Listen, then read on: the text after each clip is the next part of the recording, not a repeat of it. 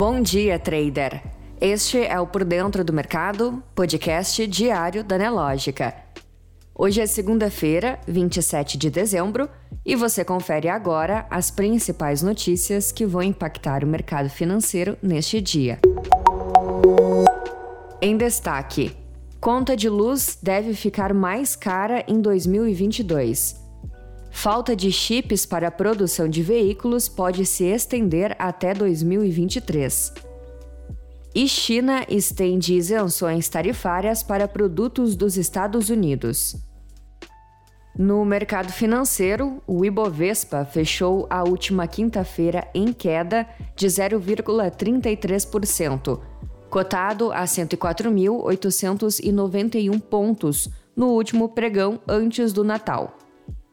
O dólar também fechou em queda de 0,09%, negociado a R$ 5,66.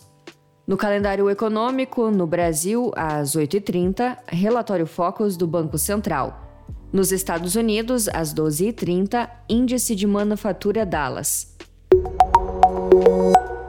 Na política, o ministro Ricardo Lewandowski, do Supremo Tribunal Federal, pediu na véspera do Natal que o governo federal explique em até cinco dias a necessidade de apresentação de prescrição médica para a imunização infantil contra a Covid-19.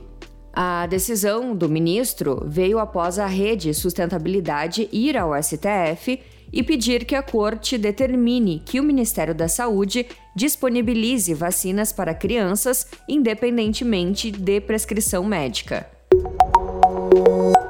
Na economia, se a maior crise hídrica dos últimos 90 anos elevou a tarifa de energia neste ano, em 2022 a conta pode ficar ainda mais cara. É o que mostra uma pesquisa feita pela TR Soluções, empresa de tecnologia especializada em tarifas de energia. Segundo o levantamento, os consumidores de todo o país devem observar uma alta média de 13% nas contas de luz. Você precisa saber. O custo com as medidas aplicadas por conta da crise hídrica superou a previsão do governo. De acordo com o Ministério de Minas e Energia, os gastos com o uso de termoelétricas e com a importação de energia da Argentina e do Uruguai somaram 16,8 bilhões de reais até o mês de outubro. As despesas são pagas por todos os consumidores por meio da conta de luz. E a escassez global de semicondutores, que paralisou indústrias de diferentes setores no mundo todo, inclusive aqui no Brasil, vai continuar no próximo ano e pode entrar em 2023 também por conta do descasamento entre oferta e demanda.